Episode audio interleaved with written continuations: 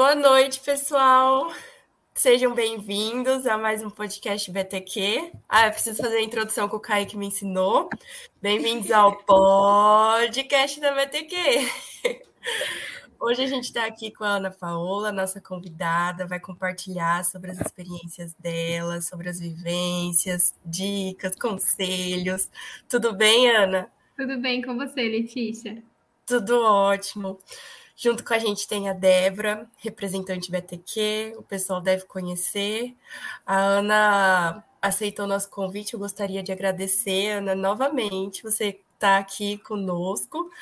A Ana já participou de um evento com a gente, né, Ana? Anteriormente, e agora está aqui com a gente de novo. Então, nossa, é, um, é uma honra, assim, ter você de volta. Imagina! Eu queria que você se apresentasse para o pessoal. Tá bom, vamos lá então. Letícia, obrigada, Débora, obrigada. É, até estava vindo do trabalho para cá e pensando, nossa, por que, que a Letícia me chamou para isso? Eu não sou uma pessoa importante. Uma pessoa mandou, compartilhei hoje no meu Instagram, olha, vamos assistir aí. Ana, que legal, nossa, e eu, hum, nossa, eu não sou tão famosa assim, né? Eu não sou blogueirinha. Eu tenho um colega de trabalho que brinca que eu sou blogueira, mas não sou blogueira, não. Então, sou Ana Paola, eu sou natural de uma cidade chamada Massaranduba. É, o pessoal ri bastante, mas não é do Cacete Planeta, não. É do interior de Santa Catarina, no norte de Santa Catarina. Mas eu moro em São Paulo fazem seis anos. Então faz um tempinho que eu tô para cá. Por isso que eu perdi um pouquinho o sotaque de Catarina já. Sim. Bom, é, eu sou engenheira química de formação, é, tenho especialização em gestão de projetos, mas eu estou na indústria faz muito tempo, apesar de ser relativamente nova, não tão nova quanto as meninas, mas um pouquinho nova. E acho que a indústria foi o meu minha segunda casa, está sendo minha segunda casa desde, desde lá, né? Comecei muito nova numa empresa de conservas quando eu tinha 14 anos, era menor aprendiz. E acho que lá eu comecei a entender o que, que era esse tal de engenharia química, né? Eu comecei num, na área de armazém, rotulava o produto e comecei a separar uns pedidos pequenos. Ah, uma caixa de pepino, uma caixa de palmito, uma caixa de cenoura. Não nessas proporções, né, gente? Valores bem maiores.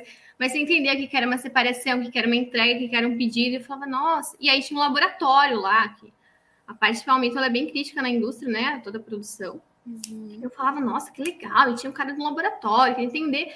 E o responsável técnico era um engenheiro químico, só que ele não trabalhava lá, ele era um responsável técnico, mas ele trabalhava no banco. E eu falava, nossa, mas pode fazer isso? Aquilo na cabeça, assim, 14 anos, nem sabia direito das profissões, né? E eu fiquei encucada, assim, comecei a pesquisar. Mas se eu fizer engenharia química, o que, que eu posso ser? E aí, quando eu vi um leque de oportunidades, trabalhar numa indústria diversa, não especificamente em um ramo, aí eu me apaixonei. Falei, não, eu quero fazer isso. Meu tio é professor de álgebra, geometria analítica, matemática, essa base da engenharia. Falei para ele, e aí, engenharia química, legal? Ele, é, mas é difícil. Falei, tá bom. E mas, lá no interior, eu falava assim, não, mas aí como eu sou mais interior, eu vou querer fazer engenharia florestal, né? E fui entender o ramo lá, mas não era um ramo de trabalho que tinha na região. Então, eu falei, não, vou fazer engenharia química, e também não tinha engenharia de alimentos, né? Que é uma área que eu tô também há bastante tempo. Falei, não, vamos para engenharia química. E aí tudo começa, eu digo que o primeiro desafio é você entrar na faculdade, né? Você entrar até é fácil, né? Mas depois você manter ali dentro, porque é difícil. A gente tem bastante matérias aí que, que tira a gente do sério. Eu lembro de pegar matérias e chegar em casa e falar, por que eu não estou entendendo isso? Mas também tem as matérias de operações unitárias, simuladores que você entra na indústria e é aquilo que você vive todo dia, né? Uhum. Então, acho que o primeiro desafio, eu até anotei aqui, né? A dificuldade do desafio da engenharia química, ela começa pelo curso de engenharia química. E aí foi é, aonde tudo começou. Então, fiz engenharia química porque eu conheci o responsável técnico numa fábrica de conservas que trabalhava num banco. Então, chega a ser engraçado, né? Mas foi aí que começou toda essa história. Depois, bom, minha mãe mora bem no interior e aí não tinha condução para ir para faculdade, era longe, né? Não passava o circular, não sei se chama circular, o, transporte coletivo, né? E aí eu fui morar na casa de uma prima da minha mãe, né? Literalmente de favor na época, e minha mãe até ajudava, assim, mas era uma situação diferente para poder fazer a faculdade. Você fazia umas loucuras que eu falo, nossa, hoje não, não sei se eu faria isso, porque você vai crescendo, você perde o pique, né? Eu entrava, assim, oito horas do trabalho, pegava um ônibus assim, que ia para a faculdade às seis, voltava às onze, eu dormia meia-noite, acordava às seis. Então, assim, era uma rotina em que eu estudava, às vezes, acordava quatro horas da manhã para estudar até às seis. É, Só que ali eu trabalhava no comércio, e foi ali que me bateu aquela vontade de curiosidade de como era trabalhar com pessoas um pouco mais em gestão, então algo um pouco mais sério. Eu falei, nossa, será que trabalhar com pessoas é assim mesmo? Porque uma coisa é você trabalhar com pessoas, outra coisa é você liderar pessoas. Então, essa pulguinha, ela nasceu comigo já faz um, bastante tempo, ela está comigo já faz uns 10 anos. Eu pensava, será que eu vou conseguir ir para a indústria ainda liderar pessoas, né? E fui, fui para a faculdade, fiz iniciação científica em meteorologia, um pouquinho. Eu acho que cada coisa tem um propósito na sua vida. Lá eu pensava, o que, eu estou fazendo uhum. aqui numa, num, com um professor de física? Mas eu tive um propósito ali. Então, cada coisa que você faz, é, existe um propósito por que você está ali. É, o que, que você vai levar disso para a sua experiência profissional, para a sua experiência pessoal. Ele aprendia a compilar dados, fazer os gráficos.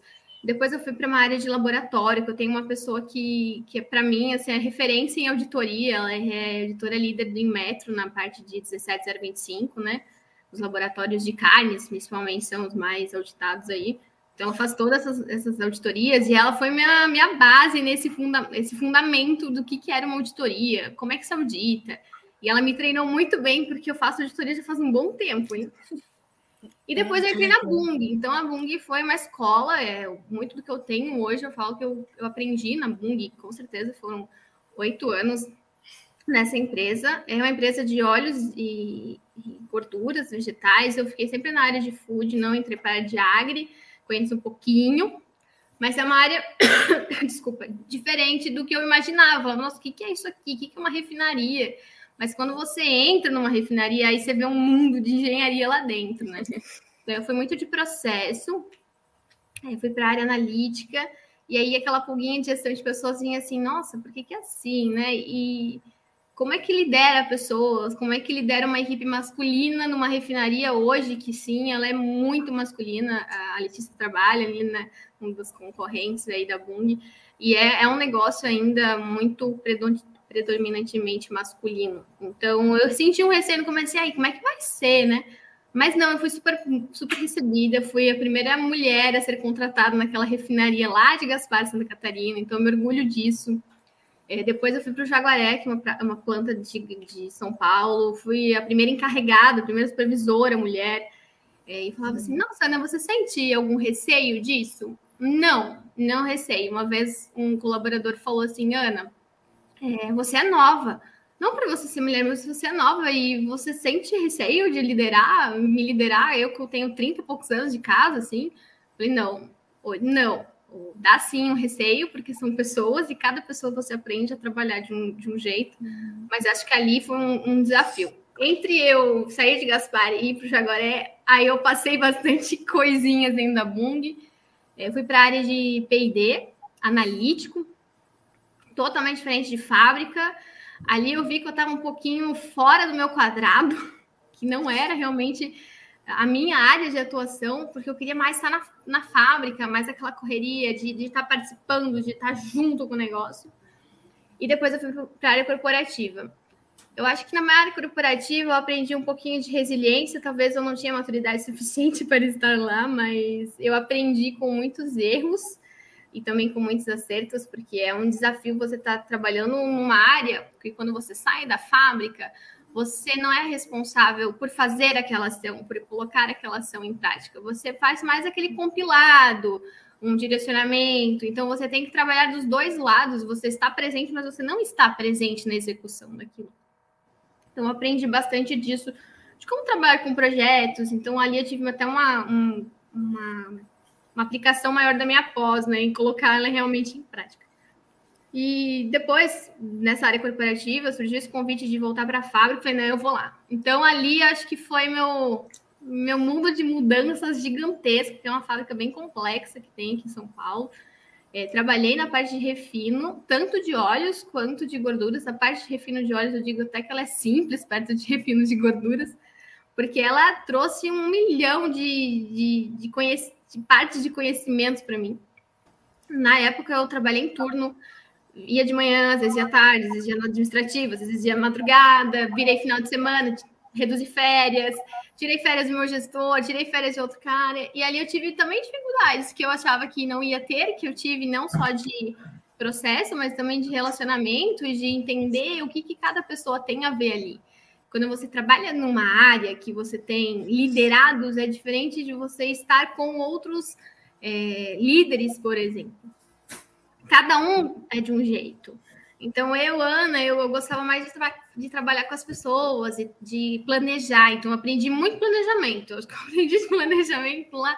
Pega as operações, vai com a área de PCP, entende como funciona na, na prática mesmo. O outro líder, não, ele era conhecia muito de manutenção. Então, se você desse uma bomba, um desodorizador para ele na mão, ele, ele abria inteirinho e te explicava como que aquilo funcionava. Então, cada um vai criando sua especialidade eu demorei para entender isso, porque no final, cada um com a sua particularidade se completa. Então, é, é isso, isso na indústria ela é extremamente importante e da mesma forma como eu tinha pessoas lá que tinham perfis diferentes, tinha pessoas mais velhas, tinha pessoas mais novas, e eu sempre tive esse relacionamento muito bom com todos, o que me garantiu aí três anos de sucesso nesse desafio, tanto que eu saí de lá chorando. Mas por uma estratégia pessoal e até profissional, a gente se mudou para o interior de São Paulo. O pessoal fala que é aqui interior, mas é 40 minutos da capital, é super perto para mim. E aí eu estou numa indústria hoje que faz aromas e fragrâncias, né? Eu sou coordenador da produção de aromas, é uma empresa bem diferente do que eu trabalhava. tive muito medo no começo, falei, nossa, vou para um negócio completamente diferente, né? Sair de óleos e gorduras para aromas, fragrâncias, um negócio fino, uma, um outro tipo de nicho de mercado. Mas hoje estou muito bem, estou muito feliz. Tenho uma equipe diferente do que eu tinha, uma equipe muito madura, uma equipe técnica. É, a, a, parte de você conhecer novos processos ou, ou se mudar de uma empresa, você está no cargo de gestão, não é só você conhecer cultura também, mas você conseguir trabalhar com uma equipe e da mesma forma como você tinha uma boa equipe na outra empresa, você conseguir gerenciar uma nova equipe e, e trazer ela para junto de ti. Então, acho que de resumo, essa é a minha experiência profissional, assim, um pouquinho. Meu Deus, Ana! Você partiu para vários tipos de áreas diferentes, né? Que legal. Eu, a gente já tinha conversado antes, mas eu não tinha noção de tantos setores, assim. Você passou até pelo P&D, né? Nossa, que bacana. Eu acho que eu precisei passar por aquilo para entender o que eu queria, principalmente nesse começo, uhum. assim. Eu lembro que quando o meu gestor falou assim, não, vai para essa vaga de P&D, eu falei, tá bom, eu vou. Fui, assim, mas só com receio, será que é isso que eu quero? E depois que eu tava lá dentro, eu entendi, nossa, será que é realmente isso? Legal, eu lembro que na época aumentou meu salário muito, né? Porque a gente fala em fábrica, os salários são bem diferentes de corporativo. Eu falava, nossa, mudou muito o salário. E eu queria entender como é que funcionava. Então, é, teve a parte de, de eu conseguir parar e desacelerar, que é um processo que eu estou passando agora ainda, porque eu tinha que parar, desacelerar, fazer as coisas, ser analítica. E uhum. hoje tem coisas que eu aprendi lá que eu uso no que eu estou fazendo. Uhum. Então, não é porque não era uma área que, que, que literalmente era para mim, mas foi uma época de literalmente muito aprendizado, porque tem coisas que eu precisei parar, é, ser menos ansiosa, colocar lista de prioridades, é, definir prazos. Então, são coisas que lá atrás eu não tinha noção que depois que você vai entender o propósito daquilo, que eu coloquei em prática. Uhum. Hoje eu coloco muito em prática, por sinal. Sim. É, e eu acho que é muito de autoconhecimento, né? Que nem você fala, ah, precisou ir para a área do PD para saber se realmente você gostaria daquela parte analítica ou se prefere realmente a indústria. E é isso que a gente fala muito na BT, que para os estudantes, ah, façam estágios em diversas áreas para vocês ter essa experiência e saber realmente o que, que vocês gostam, se é o laboratório, se é a parte analítica, se é a parte da indústria. Então dá medo, mas é importante fazer essa troca, esse rodízio, uhum. essa transição de carreiras que é o tema, porque a gente se conhece e conhece como nós somos como profissional, né? O que, que nós gostamos realmente de trabalhar. principalmente estágio, assim, com quem eu converso, é, eu super recomendo, faz estágio, se possível entrar com menor aprendiz, vai conhecendo as áreas da empresa. Ah, às vezes eu não gosto de uma área de produção, nem tem muita gente que entra na produção, não gosta do cheiro, não gosta do barulho, e aí não, uhum. não dá uhum. certo. Ah, mas existe área de laboratório, tem uma área de recursos humanos, segurança. Hoje, segurança é outro core gigantesco nas empresas. Então, é, se desafia nesse começo de carreira, vai, tenta, é, conheça novas empresas, conheça novos negócios. Da mesma forma como quando depois que você se estabiliza, você não pode parar de estudar, você não pode parar de, de, de adquirir conhecimento. Quando você está ali no, na faculdade, já tenta, entrei na faculdade, já vê algum estágio, não espera o, o oitavo, o oitavo semestre, né? O, o quinto ano, para você ir para o estágio obrigatório, né? E às vezes a gente recebe um não. Eu recebi um não quando eu entrei na Bung. E eu fiquei assim, nossa, mas por que, que eles não me quiseram? E duas semanas depois eles chamaram. Então, foi um não que depois veio um sim, um sim para aquela função. Então, é, criem isso como uma, como uma meta de fazer estágios uhum. e até conhecer outras áreas, se puder fazer um, um trampolim entre, entre até empresas, né? Aonde eu comecei, a gente tinha uma fábrica de maionese, tinha uma fábrica de margarina, tinha uma fábrica de óleo, tinha um invase de óleo PET. Então eu consegui pegar quatro fábricas em uma só. Isso para mim foi de extrema importância e super enriquecedor. Sim. Uhum. Essa é a grande chave, eu acho. Porque às vezes eu percebo que muitas pessoas ficam um pouco preocupadas sobre qual área que vai querer seguir para a carreira. Mas às vezes não é bem assim. Às vezes a gente entra numa área, conhece e não não se adapta tão bem, e a gente pode migrar para outras áreas, e não é que vai ser um tempo perdido, a gente consegue a, é, implementar né, o conhecimento, utilizar o conhecimento que a gente teve naquela anterior em outras. Uhum. É claro que depende muito, se você for muito distinto, né? Exato. Mas alguns equipamentos, algum, a rotina, a própria gestão de pessoas, você consegue. Uhum aproveitar, né? Não vai nada vai ser um tempo perdido para você. Exatamente. Eu vou até fazer um link com um livro que esses dias eu estava muito desanimada. É, não sei se vocês já leram Mulheres que Correm com os Lobos. É, é, bom, é uma referência. Se você entra em vários, é, principalmente grupo feminismo, de feministas, elas comentam desse livro para você se entender. E eu estava muito indignada porque eu comecei a ler esse livro, eu olhava, lia um capítulo, não estou entendendo. Esses meu marido falou, nossa, mas você lê tão pouco dele, né? Falei, não, mas eu não tô conseguindo encaixar, não, não vai, velho. E esses dias eu postei uma foto nos stories do Instagram e alguém comentou comigo, uma colega de trabalho comentou, nossa, eu também tô lendo. Eu falei, sério, mas o que, que, você tá achando? Porque eu tô com dificuldade de ler esse livro. E eu tava muito indignada, assim, como é que eu não conseguia, eu não conseguia parar e concentrar e entender a mensagem. Ela me falou: Olha, eu tô vendo um podcast chamado Talvez Seja Isso. São duas gaúchas. E elas explicam um pouquinho da versão delas o que que tá querendo dizer aquilo lá. O que, que é aquele uhum. primeiro capítulo, o que, que é aquele segundo capítulo, o que, que é aquele terceiro capítulo. Aí eu vou, tinha lido, ela falou assim, uma delas falou, eu tô lendo pela terceira vez e agora que tá fazendo sentido. E muitos falam que é um livro que você precisa estar naquele momento para poder entender o que está que tá querendo dizer. Então eu parei e voltei o capítulo 1 e falei, ah, agora eu estou entendendo. E, e num dos capítulos, não vou me recordar se no primeiro ou no segundo, fala de uma história dos quatro rabinos, e, e, e não vou contar aqui para não dar, não vou falar o final da história, mas você entra para você mesmo, é, você entra no seu eu interior e pensa, nossa, o que, que aquilo ali tem a ver comigo, mas tem sim, tem uma mensagem ali. Opa, deixa eu entender o porquê que eu fiz aquilo, deixa eu entender o que, que eu estou lendo aqui, deixa eu entender o que, que aquela mensagem vai mudar no meu dia a dia. Então, para mim, foi um, uma coisa que eu muito relacionei, relacionei com meu, minha experiência profissional, porque tem dias que eu chego e falo, por que, que eu estou fazendo isso aqui? Por que, que eu passei por essa experiência? Por que, que eu estou brigando por causa disso? Por que, que eu desanimei porque eu não estou acertando? Mas é, é uma lição bom, talvez bem prática e clara para falar. Esse livro, ele me traz muito isso, de voltar para trás, entender o que, que ele quer dizer. Ou às vezes eu vou ter que pular o capítulo 1, eu posso ler o 6, que eu vou entender da mesma forma. Mas eu precisava ler o capítulo 6 e não ler o capítulo 1 agora. Então é um livro legal que você precisa ler na sequência.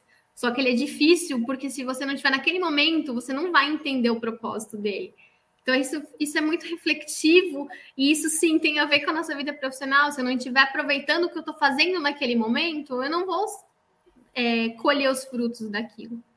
E até é, a, a, gente tem que valorizar a nossa história. Teve um podcast, uma das meninas que falou isso. Valoriza o que você fez. Eu, por exemplo, eu não fiz intercâmbio. Eu comecei a estudar inglês quando eu tinha 20 e poucos anos, porque era a minha condição. E eu valorizo muito isso. Meu, minha mãe fez de tudo pela minha vida. Meu avô fez de tudo pela minha vida. E hoje o que eu tenho, eu falo, mãe, eu conquistei porque você me deu educação para aquilo. Então eu tenho que valorizar a minha história de vida.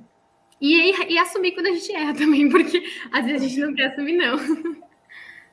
Ai, que legal Ai. você falar isso, Ana. Eu já ouvi falar muito desse livro, é, mas eu ainda não cheguei a ler ele. Só que aí já dá para eu tirar um, um aprendizado, né? Que a gente realmente, como você falou, é, às vezes a gente vive algo e a gente não para para refletir sobre aquilo, né? A gente apenas uhum. segue e hoje em dia são tantas coisas, uma atrás da outra, e, e toda hora a gente está cumprindo, tentando ser produtiva, tentando entregar resultados, que a gente não para para pensar, poxa, olha tudo que eu fiz, olha de onde eu parti e onde eu estou agora, né? Exatamente. Nossa, muito legal. É, e, uhum. e e principalmente assumir, né? Eu não queria assumir que eu não conseguia ler o livro. Eu não queria assumir que eu não estava entendendo. Eu falava, nossa, que Aí eu virava a página e começava o próximo capítulo sem entender o capítulo anterior. E aquilo me frustrava. Eu falava, não, calma aí, o que está acontecendo contigo que você não consegue ler o livro e entender? Porque eu precisava entrar na história, eu não conseguia entrar. Eu falava, o que está querendo me dizer? E eu não entendia aquilo. Então tem várias coisas que vai mostrar desde lá de quando você era criança, o que, que aquilo, aquele momento tem para você, é, o, o, o, que, que, que nós queremos do, do, nosso futuro, o que, que as mensagens que a gente tem hoje, quando você ajuda uma pessoa, quando você está numa. Uma, isso falando em gestão de pessoas, quando você está numa área, que você está ajudando uma pessoa, que você está ensinando uma pessoa, e que você assume, nós fizemos isso aqui, nós vamos fazer essa etapa, nós vamos fazer esse treinamento, a gente fez isso aqui junto, é diferente de falar, eu fiz isso, ele errou, ele fez essa função. Não, ele que fez esse material aqui e não deu certo. Então, eu lembro de um negócio muito pequenininho que aconteceu agora né, nessa empresa que eu tô, e eu falei para os meninos assim, liguei, tinha dado um erro, falei, ó, oh, nós erramos esse item aqui, você consegue me ajudar como volta? Depois ele virou para mim e falou assim, ô Ana, isso é muito legal. Você falou que foi nossa, mas fui eu que fiz. Falei, não, a gente, você tá treinando, eu tô aqui contigo, a gente errou, a gente volta e a gente faz junto. Isso faz total diferença quando você tá falando em, em um trabalho de grupo, não, não ter esse eu, esse individualizado. E até antes da gente começar a transmissão, eu falei da Daniela Cachiche, que é a presidente da categoria não cervejas na Ambev, né? Bebidas alcoólicas não cervejas. E ela hoje é uma das minhas inspiradoras, né? Eu digo que a gente vai mudando de. Conforme a gente vai crescendo, conforme a gente vai é, ficando mais velha, a gente muda de, de pessoas que a gente que a gente acha que é inspiração, e hoje ela é uma. E ela estava ontem no evento usando uma camisa, uma sobe e puxa a outra. Então, nossa, olha a, a, potência da pessoa com uma camisa todo tamanho, uma sobe e puxa a outra. Então, isso é, é muito legal. E, e eu vejo também a Ambev, uma baita uma empresa hoje é, fazendo alguns insights. Ela tem a Ambev On e ela até estava com umas três frases hoje eu falei que eu ia trazer para cá. Como as coisas estão agora? Tipo, você está no que você quer? Você, você gosta do que você faz? Por que, que você está aqui? É, onde você quer chegar no futuro? Eu tenho uma meta de vida, eu quero muito virar gerente, é, ter mais, guarda, é, mais coisas no meu guarda-chuva, mas eu preciso passar por esse momento e saber que existe um, um tempo para que isso aconteça. Isso não vai acontecer em um ano de função. Eu preciso ter, ter carga, eu preciso ter massa para que isso aconteça. E como eu posso ajudar a chegar lá? Como eu posso te ajudar a chegar lá com uma pessoa hoje que é, por exemplo, um operador e vai virar líder, uma pessoa que é um analista que vai virar coordenador? O que, que a gente pode fazer num nível de gestão com as pessoas que estão em transição dentro da sua área? Não é transição só de carreira pensando em mudar de empresa, mas também dentro da sua área, como é que você trabalha com isso? Isso é uma coisa que eu não tava, não tinha pensado até realmente vivenciar isso, tanto é, na minha posição, como eu, como coordenadora, como líder, com os meus liderados. Então, esse é um desafio grande que a gente não aprende na faculdade, não. É, é verdade. Nossa, Nossa, sim, bem isso. É, eu até ia puxar essa, esse assunto sobre Oi? gestão de pessoas, porque ah, vários profissionais que estão com a gente aqui na BTQ, eles sempre batem na, atleta, na tecla. Gestão de pessoas é importante. Uhum. E é algo que a gente não vê na, na graduação. Na graduação. Às vezes até não. fica um pouco falho, assim, a, a gente trabalhar o trabalho em equipe, por exemplo. A, sem contar na gestão de pessoas. Então, eu queria ver contigo, da sua experiência, como você fez? Você foi lá na prática e foi aprendendo conforme foram surgindo conflitos, conforme foram surgindo necessidades, de acordo com a sua equipe. Você teve ali um, uma referência que você sempre acompanhou, você entendeu como aquela pessoa trabalhava e aprendeu sobre gestão de pessoas com ela. Você teve um, um curso ou um conhecimento teórico que você buscou em algum lugar? Como que foi isso para você, assim? Ou foi genuíno? Às vezes tem gente, né, que nasce e, e já desenvolve ali desde pequeno a liderança, a gestão de conflitos, gestão de emoções, né? Como que foi para você, assim? Olha, Hoje dizem que um dos maiores desafios nas empresas são a gestão, é a gestão emocional, né? Eu digo que ela está linkada com tudo isso de ser liderado e liderar, né? É, eu queria muito ter isso, queria muito vivenciar a parte de ser líder, e tem uma gestora, que é a nossa diretora, que ela fala: se você quer ser líder, então você vai ser líder. Se você não tem esse perfil, você vai ser especialista. Então, hoje existem essas duas áreas, né? Você pode ser um especialista de uma área e não ter gestão de pessoas, e você pode ser um coordenador, um gerente e ter gestão de pessoas. Hum. É, o técnico, você vai para o chão de fábrica, você vai para um laboratório, você vai para o corporativo, você aprende. O gestão de pessoas tem muito curso, tem livros de deadline da liderança que é legal ali, assim, para entender como é que funcionava a hierarquia e dentro e tal. Mas vai muito é, do que você quer, da sua essência, de como você vai trabalhar. Talvez um dos maiores desafios na gestão que pouca gente fala para você é de você trazer a equipe para junto de você. Não é você estar lá como uma pessoa que, ah, ele é meu chefe. Não. É, como é que você traz essas pessoas para trabalharem com você e não para você? Então, essa é uma frase muito, muito importante. Não trabalhar para você, mas trabalhar com você. E isso é uma coisa que você constrói. Então, quando você muda de uma empresa ou quando você muda de setor, as pessoas, cada uma delas são diferentes. Acho que para mim foi um pouco sanguíneo, assim. Eu gostava disso desde pequena, apesar de ser muito sozinha, foi uma família super pequena. Mas desde aquela experiência que eu tive lá no comércio, na floricultura, eu já gostava de estar com pessoas.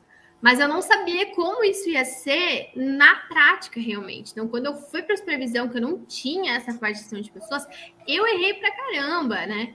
E se tem uma coisa que eu aprendi antes mesmo de liderar, é se você tem alguma coisa para falar com a pessoa, para chamar a atenção, para dar aquele puxãozinho de orelha, chama no canto, conversa aqui. Agora, a hora que você tem um elogio, fala na frente das outras pessoas, motiva as outras pessoas, compartilhe o que você sabe. Eu adoro dar treinamento, assim, isso é uma coisa que eu gosto de fazer, apresentação, a fazer apresentação nem tanto, né? Mas pegar o material, eu fiz dois treinamentos gigantescos na época com a Bung, tanto de hidrogenação quanto uma escola técnica de tipo uma escola técnica, né, de margarinas, com todas as plantas do negócio. É um negócio que eu gosto de fazer e de você estar tá lá e no final a pessoa chegar para você, obrigada por compartilhar o que você sabe.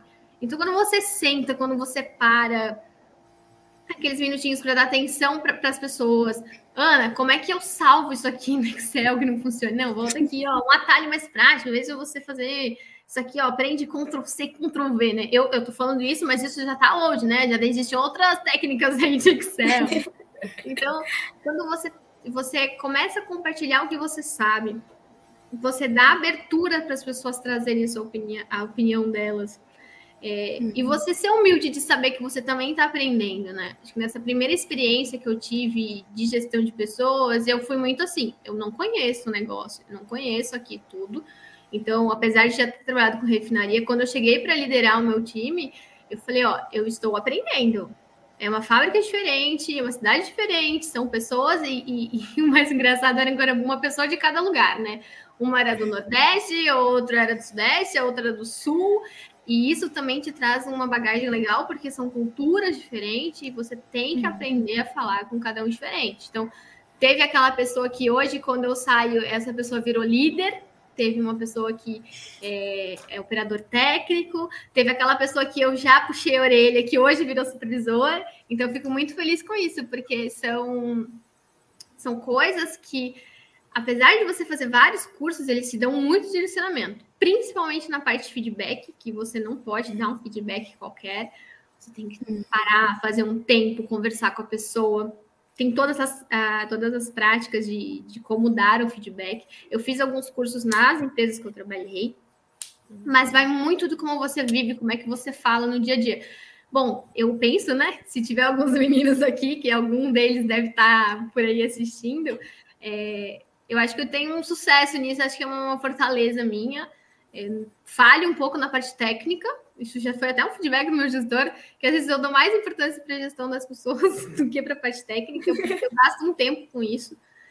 Mas, claro, gente, não vou mentir que não é mil maravilhas. Tem dias que dá vontade de, meu Deus, calma aí, eu quero meu mundinho, quero me trancar numa sala, quero fazer as planilhas, quero fazer os indicadores, quero fechar as coisas, porque você tem, é, não é só as pessoas, você tem a gestão toda do negócio. Então, tem dias que você pensa assim Ai, calma aí, agora eu preciso respirar, sai, toma um café. E aí você aprende a ter um pouco de resiliência, digamos assim. Sim, ai, que legal. É legal você falar isso porque muitas pessoas têm vontade de ser gestores, mas é como a Letícia comentou, durante a graduação a gente não aprende tanto. Então, busca curso, busca ler, mas eu acho que muito da gestão é na prática. Foi como você falou, cada equipe é uma equipe, cada indivíduo tem uma forma, trabalha de uma forma.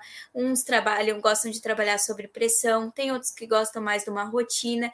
Então, cabe ao gestor gestor, ao líder, conhecer as características de cada um da sua equipe e aí dessa forma determinar alguns trabalhos, mandar demandas e assim fazer com que juntos, com que a equipe realmente consiga então alcançar aqueles resultados. Acho que a gente até já conversou num podcast antigo, né, Letícia, sobre isso, que o gestor, o primeiro passo é conhecer a sua equipe e a partir daí então trabalharem juntos para alcançar o resultado da empresa.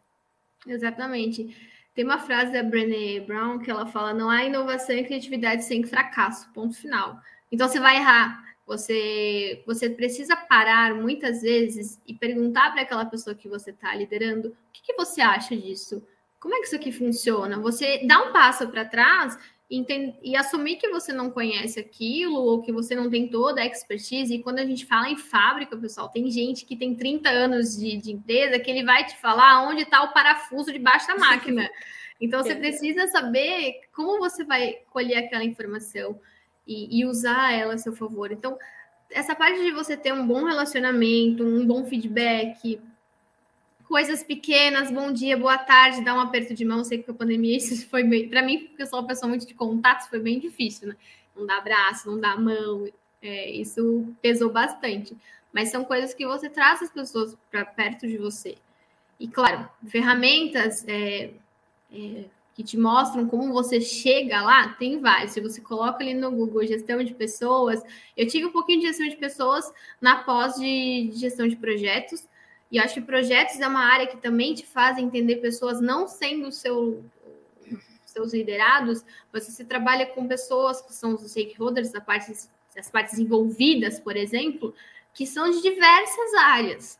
E aí, fazendo um link com diversas áreas e, o link profissional, quando você fala em uma cadeia produtiva, produção mesmo, você entra com segurança com qualidade, que são duas áreas que você aprende praticamente um, lá, uma matéria, ou às vezes uma partezinha dentro de uma matéria dentro da faculdade de engenharia química. E se você vai para a indústria, eu falo que é uma, hoje eu falei, é uma tríplice: produção, segurança e qualidade, elas estão juntas. É, eu, eu sou parte da equipe de segurança dos alimentos. Eu não aprendi segurança dos alimentos na faculdade. É, eu, eu faço 45.001, é, faço parte da equipe que, que responde pela 45.001. 45.001 é segurança e saúde ocupacional. Eu não aprendi segurança lá no, lá na faculdade. Mas a Bung foi a minha base de escola de segurança, então aprendi muito lá. Uhum. Então são coisinhas que a gente não tem na faculdade, que quando chega na parte profissional, a gente sim vai sentir falta disso. E aí, quando você entra na indústria, que você aprende por que, que eu uso um capacete? Por que, que eu tenho que lavar as minhas mãos para entrar numa área produtiva? Por que, que eu tenho que usar óculos para fazer uma análise? Aí você vai fazendo todo esse link, e aí depois você pensa assim: e se eu contratar hoje uma pessoa que trabalhou, por exemplo, num, num shopping como vendedor e ele vem para a indústria? São coisas diferentes. Você vai reforçar o uso de lavar as mãos, ou se for para um laboratório, o uso do óculos, o uso do sapato de segurança. Então, você, além de você entender como funciona essas. Como funciona, não, né, gente? Como você trabalha com essas pessoas, você também tem que entender que elas também estão passando por uma transição. E que aí, além disso, você tem que conhecer de segurança e qualidade para poder ensinar elas. E aí é outra coisa que você só aprende é, ou numa especialização, ou mesmo na indústria. Então, você tem muito pouco disso na faculdade, e sim, e você fica um pouco cru quando você vai para a indústria, né? Sim, sim, com certeza. É, muita coisa assim eu vi é, dentro do, da indústria mesmo. Então eu, eu, fui construindo ali minha bagagem e, e aproveito até hoje. Você comentou de várias coisas que você aprendeu em outros setores, coisas que você aprendeu em outras empresas, é, fora a empresa que você está hoje. Eu queria ver contigo isso. Como que foi essa, essa passagem de um setor para outro e de uma empresa para outra, de áreas diferentes? Como que foi esse aproveitamento? Era o que você esperava? Porque às vezes é, a gente entra numa área achando que vai gostar ou achando que ah, talvez eu não sei se eu vou me adaptar tão bem. E a, a ideia que a gente tem sobre ela não, é, não faz muito sentido na prática, porque a área não é só o que ela é em si, mas é o que é o seu perfil, né? Às vezes o seu perfil é mais dinâmico e aquela área você precisa né, ter um planejamento, uma organização. Então, como que foi isso assim para você?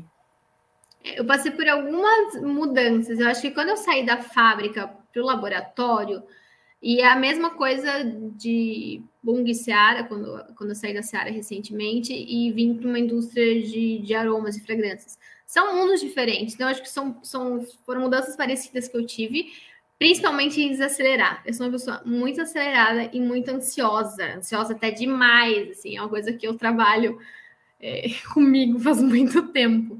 Então, quando eu vinha do negócio frenético, eram produções toneladas, era pressão, era volume, era, era um, uma loucura, assim, né? E quando eu chego ou para uma área de laboratório ou para uma área de uma empresa que, que eu estou pesando em miligramas ao invés de pesar em toneladas, em quilos, é, o meu mundo muda, né? Então eu até brinco, né? Quando eu mudei recentemente, quando eu mudei para a área analítica, eu botei meus dois pés nos freios. Então eu peguei meus dois pezinhos, botei os dois de uma vez só. Opa, Ana Paula, respira, volta, é, e assumir isso. Eu demorei para entender, opa, eu não posso ser assim, eu preciso pensar de uma outra forma. No começo, isso me decepcionou. Não vou mentir que não é mil maravilhas. Sim, isso doeu, porque agora o que eu faço da minha vida? Será que eu estou no caminho certo? Será que eu não estou? É, como é que eu vou fazer se eu não tiver aquela rotina maluca? Mas depois que você, como, como, disse uma vez a diretora, depois que você aprende o bom, você não quer mais aquela loucura de antes, né? Hoje eu tenho, meu celular fica aqui final de semana e ninguém me liga. Então, antes não, antes meu celular tocava de madrugada. Então, eu tenho uma qualidade de vida diferente do que eu tinha. É, e no laboratório ou numa fábrica que nem eu estou hoje, eu consigo linkar e ter uma vida pessoal um pouco mais controlada, né? Porque quando você está numa fábrica desse porte, que eu estava nessa, nessa pegada de produção, é, supervisionando a produção, principalmente de turno, aí você fica muito demandado com o turno. E eu errei muito, porque muitas vezes eu não sabia botar barreira de até que horas eu podia ir. Eu ficava, às vezes deixava meu marido em casa e ficava na fábrica. E com a pandemia, a gente teve muitos casos de, de ter que refazer revezamento ou trocava de, de horário. É, foi um momento delicado, acho bom, acho não, foi sim um momento delicado para o mundo todo. E ali eu tive um, um insight, calma aí, você precisa parar, você já está longe da sua família, você já está longe de todo mundo, é, aqui é só eu e meu marido, eu preciso entender o que, que eu quero, né? Então, o primeiro desafio foi isso, botar o pé no freio, depois veio a fase de, meu Deus, e agora? Será que eu fiz a coisa certa? E depois entender. Quando eu estava no laboratório, foi um pouco diferente porque eu ainda conhecia bastante pessoas do, do, do negócio, né? E aí foi, eu realmente fui para a área corporativa porque foi uma estratégia da empresa, né? Então, assim, super feliz. Na época, meu gestor era muito, conhecia muito, tipo, ele tem 30 anos de casa, então ele compartilhava muita coisa. E, e aqui onde eu estou hoje, tem, eu tenho uma equipe real, realmente que compartilha, que está junto, que me mostra coisas que eu realmente nunca tinha visto, que eu tenho problemas que eu não tinha de processo. Então eu olho aquilo como aprendizado, né? Quando a gente está num lugar, a gente tem que entender o valor daquilo, né? O que, que aquele trabalho ele, ele gera para ti, o que, que ele é diferente para ti. Então eu tenho hoje eu consigo ter uma visão de muita coisa que eu não tinha lá atrás, como coordenação, ah, um, um, um gerenciamento de custo, uma manutenção, um projeto, ah, coisas que quando você está em uma empresa de grande porte e numa parte de produção que nem eu estava com supervisão de turnos, eu não tinha como eu tenho hoje. Claro que são casos e casos, se tivesse uma coordenação lá, seria outro, outro, outro, outro tipo de trabalho. Mas eu também passei por uma transição muito grande quando mudou de, de, de Bung para Seara, na época, né? Que foi uma venda de negócios. E era uma outra empresa. E uma coisa que ninguém te conta é que empresas têm culturas muito diferentes, né? Então, uma empresa foi de um jeito, a segunda empresa foi do outro, e agora eu trabalho numa japonesa que é totalmente diferente. Então, se eu falar em qualidade, eles são a referência da referência da referência para mim. Então, quando você entra numa empresa que tem é, um tipo de negócio e você muda, é, você tem que entender qual que é o core daquela empresa, qual que é a missão, qual que é o valor daquilo, o que, que eles querem de você, é, qual que é a prioridade, o que, que a gente vai falar primeiro. Então, se a gente for falar dessas três empresas que eu trabalhei, que foram as três últimas, todas elas estão com segurança no topo da pirâmide. Todas elas estão com qualidade no topo da pirâmide, todas elas estão com produtividade no topo da pirâmide, mas cada um trata aquilo de uma forma diferente. Então, além de eu mudar de setor, eu mudei das três empresas. Então, quando eu mudei de setor sem mudar de empresa, foi um pouco mais fácil porque eu conheci o negócio. Quando eu mudei de setor, mas não mudei de empresa, é, quando eu mudei de, de empresa, mas no mesmo setor, eu conheci o setor, mas eu conheci a empresa. E agora, nas últimas mudanças, eu mudei de setor e mudei de empresa. Então, foi um tipo de processo ainda mais diferente, porque, além disso, você tem que fazer a roda continuar girando como ela estava girando, né?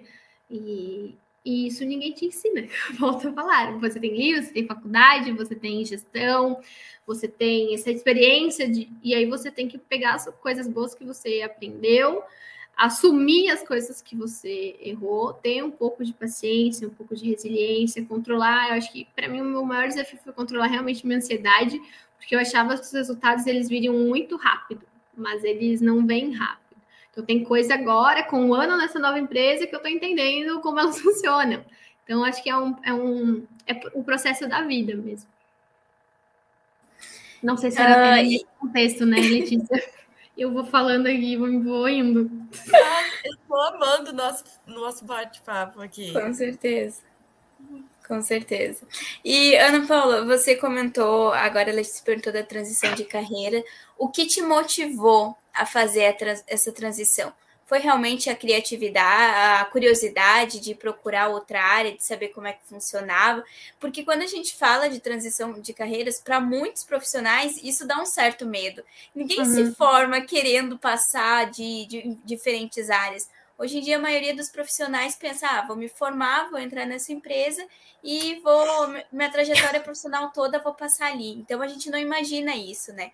Então, o que te motivou a fazer toda essa transição de carreira, não só de áreas, mas também de empresa? Agora você mudou de um ramo totalmente diferente, como Sim. você disse. Então, como é que foi essa experiência? O que fez você mudar? Olha, e aí eu não vou concordar com uma coisa assim, como a gente trabalha com pessoas, a gente recebe bastante currículo e analisa o mercado, e hoje eu vejo as pessoas mudando mais do que antigamente. Se você fala de pessoas é, que ficam principalmente em cargos operacionais, as pessoas ficam 10, 20, 30 anos, e hoje você vê é, currículos de pessoas que mudaram três empresas em um ano. Então, isso eu não consigo, porque você precisa.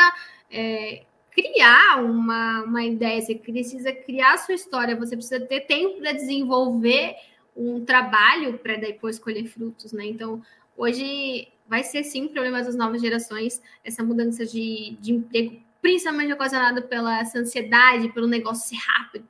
E não, elas não acontecem. Então, muitas vezes eu não tive essa noção, eu achava quando eu eu vi assim, ah, menino que entrou com, no estágio comigo, ele já está trabalhando num cargo global e está na Europa. A outra pessoa foi para foi promovida a coordenador não sei aonde. E eu falava, como é que essas pessoas conseguiram? Olha isso. E não, cada um vai fazer a sua trajetória. Eu acho que quando eu mudei de função, na época, eu fui muito motivada pelo meu gestor. Então, o gestor, ele conta muito, porque se ele fala, ó, vai lá. Eu lembro que quando eu fui para o laboratório, essa pessoa depois ela saiu da empresa, mas eu lembro que ele chegou para mim e falou assim: Ana, se você for para essa área, você vai entender o que, que você está fazendo. Então, você vai entender a análise, você vai entender de onde tudo começa, como é criada uma análise, como é que aquilo se aplica, como é que você vai trazer o conceito de técnico para depois da operação. Quem sabe depois você volta. Mas vai lá e começa para você criar uma bagagem de tudo que você está aprendendo. E tá bom, vamos lá, né? Bom, fiz o processo, tá? Quando eu fui para o corporativo, acho que foi uma outra experiência, assim, totalmente diferente.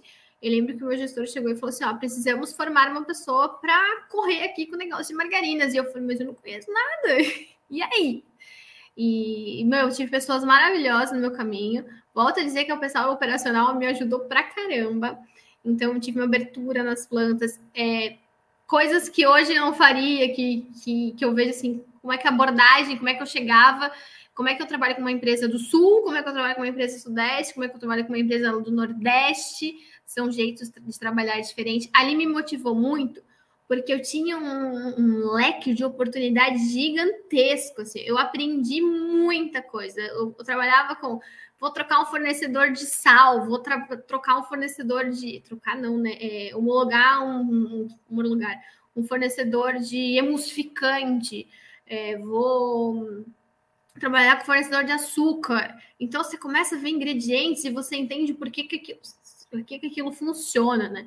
E aí eu tinha do lado também uma pessoa de, de, de P&D, de inovação, que, que é um cérebro de conhecimento, né?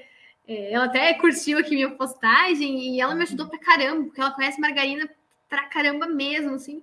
E, e aquilo me inspirou, porque eu falei, nossa, olha que ela que, que, que ela fez, ou, ou, um treinamento que ela fazia, uma aplicação. E o que eu acho engraçado, é, eu lembro que a gente fez muito, muitos testes de, tipo, de margarina para croissant, por exemplo. Né? E esses dias eu e meu marido comendo um croissant e a gente olhou assim, ai, deixa eu ver os Rolfellos para ver como é que estão. E daí você para, você... e ele é engenheiro químico também, a gente olhou assim, nossa, olha aqui, isso aqui cresceu bem, ó, tá, tá, tá bonitinho, isso aqui foi você também você entra numas noias. você fala, não, calma aí. Às vezes eu cortei, quando eu fiquei olhando, deixa eu ver como é que estão os ovos. Não, é para parar, é para degustar. Então isso acontece com uma pizza. Nossa, ela fermentou bem, olha aqui como ela tá, a entrada de ar tá boa. Você entra também nessa, né? E também tem a curiosidade, né? Acho que eu fui muito movida por, pela curiosidade de como que funciona. E essa minha mudança, literalmente, de, de área, eu acho que essa foi a mais desafiadora também, né? Ela foi bem grande. E eu lembro quando eu liguei para o meu primeiro gerente, eu liguei para ele e falei assim: então, eu tô saindo, eu tô mudando, recebi uma proposta e tal. Ele, não, vai lá, não fica só no teu negócio, já tá oito, nove anos aqui, aprende, é, vai lá, conhece, conhece outras pessoas, conhece um outro nicho, entende outros processos, é, tem uma nova equipe, mas vai, vai agora que você é nova vai agora que você é nova. Eu falei, não, já tô fazendo 30, meu. Ele, não, vai lá. E, e se nada der certo na sua vida, você sabe para onde você volta, né? Então, é, apesar de, de, você ir, você vai com medo, assim. Eu, eu não vou mentir que eu fui realmente assim, meu Deus, e agora, né? Eu não sei nada, eu não conheço nada, não conheço as pessoas. E, bom, fui super bem recebida, sou bem recebida. É, é um trabalho bem diferente do que eu trabalhava. Então, eu digo que eu tenho um, um spray dryer que me dá mais problema do que um desodorizador. Eu achava que o desodorizador dava problema, não dá, não. Então, tem coisas que eu vou aprendendo de equipamento. Às vezes, tem equipamentos que são iguais, como a Letícia comentou, tem coisas que eu vou ver numa empresa que eu vou ver na outra. Tem processos que eu vou ver na toda empresa você vai receber auditoria, toda empresa você vai receber é, órgãos regulatórios. Então, tem bastante coisa que você consegue linkar de, de um negócio para outro. Mas aí existe essa particularidade que você vai aprendendo no dia a dia. É, a curiosidade de você chegar, você pode chegar lá e não aprender nada. Não falar, não, não vou aprender, não, mas você começa a ler, você começa a entender, você começa a participar, você faz um sensorial diferente. Uma coisa é fazer sensorial só da, dos olhos, a outra coisa é você começa a entrar no mundo todo de alimentos e bebidas, então, num perfume, alguma coisa assim. Então é bem, é bem diferente. Eu acho que estar aberto ao novo foi uma mudança, era uma mudança que a gente queria também por questão de cidade, e isso para mim pela minha curiosidade, isso está sendo um sucesso. Por enquanto está sendo um sucesso, espero que continue assim. Ah, claro, nossa, eu imagino. Do jeito que você fala, dá para ver que você gosta muito e sempre gostou assim de seguir essa essa área da engenharia química. Parece que assim, você se encontrou, né? Seria essa área. Não sei se você pensaria em, em seguir outro, outra graduação, outro curso, assim. Quando, quando eu comecei a falar de fazer faculdade, eu lembro que passou, naquela época vendia livro nas casas, né? Então, gente, eu falo disso, mas sei lá, isso é 2004, 2005, mas faz um tempinho.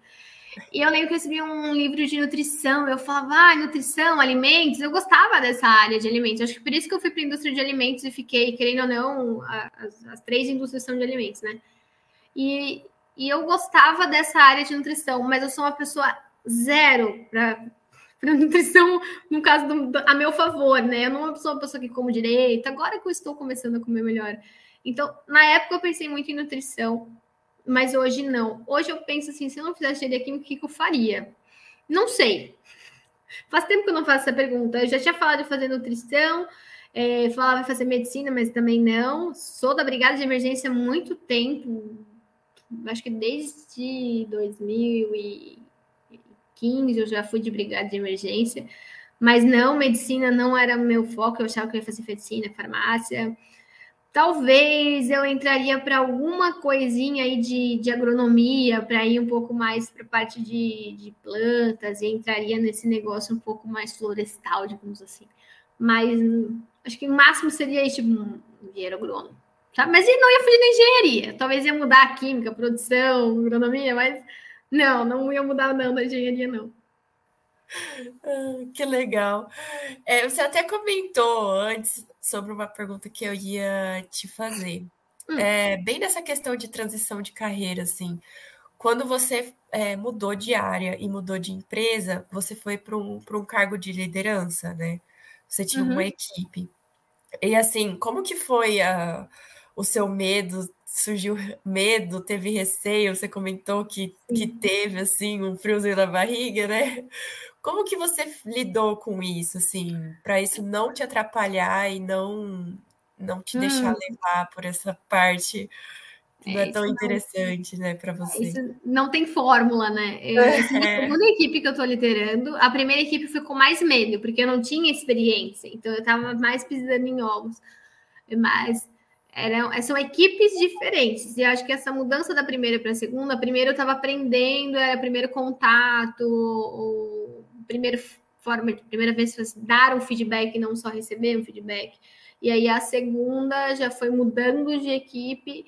E você tem muito receio quando você muda, se você vai ser bem aceito, se as pessoas vão gostar de você, é, se você vai saber falar com, saber liderar aquela pessoa, porque muitas vezes quando você tem que dar a sua opinião, você também tem que ter embasamento técnico para dar a sua opinião. Então, quando você muda, você não tem aquele embasamento técnico. Então, eu fui com medo, assim.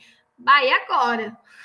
Se eu não souber responder. Então, eu procurei muito é, trocar figurinhas e, e, meu gestor me ajuda muito ainda hoje de entender como é que, que aquela, aquele processo funciona ou como, como ele é já era da minha equipe era liderada por ele. Ah, teve alguma experiência? Tem alguma coisa que eu possa compartilhar? Então, essa troca de informação com quem estava anteriormente foi muito importante. Mas eu acho que eu, eu sofri mais na primeira, porque eu tava com muito receio, o que, que eu falo, o que, que eu não falo. E também falei muita coisa errada, fui um pouco bocuda às vezes, falei algumas coisas que não devia, mas eu puxava muito os meninos, assim. É uma frase que eu uso lá, usava lá e uso aqui, é, independente se eu tô aqui, se eu tô de férias, se tô em casa, se eu fiquei doente, é, a fábrica ela tem que continuar rodando da mesma forma. Vocês têm autonomia para tomar algumas decisões, algumas elas são minhas ou do, ou do outro gestor, mas o negócio tem que continuar girando, girando normalmente. Então eu não, eu sou zero ficar retendo as coisas só para mim, não gosto disso. E acho que isso funciona muito bem. Porque as coisas realmente, ah, se a pessoa ficar doente, e aí, como é que vai funcionar? Eles têm que ter essa autonomia. Então, você é, mostrar para a equipe que você tem confiança neles e, e eles também te transmitir confiança, é, acho que é a base fundamental de uma gestão de pessoas. Mas eu realmente, eu, eu, eu peguei mais no começo, na primeira equipe, porque era a primeira. Mas, em compensação, quando eu saí de lá, eu foi, foi a coisa que eu mais senti. Então, até hoje mesmo, eu mandei mensagem que, que a fotinho que o BTQ divulgou era com essa primeira equipe, né? Foi um treinamento que eu dei para eles.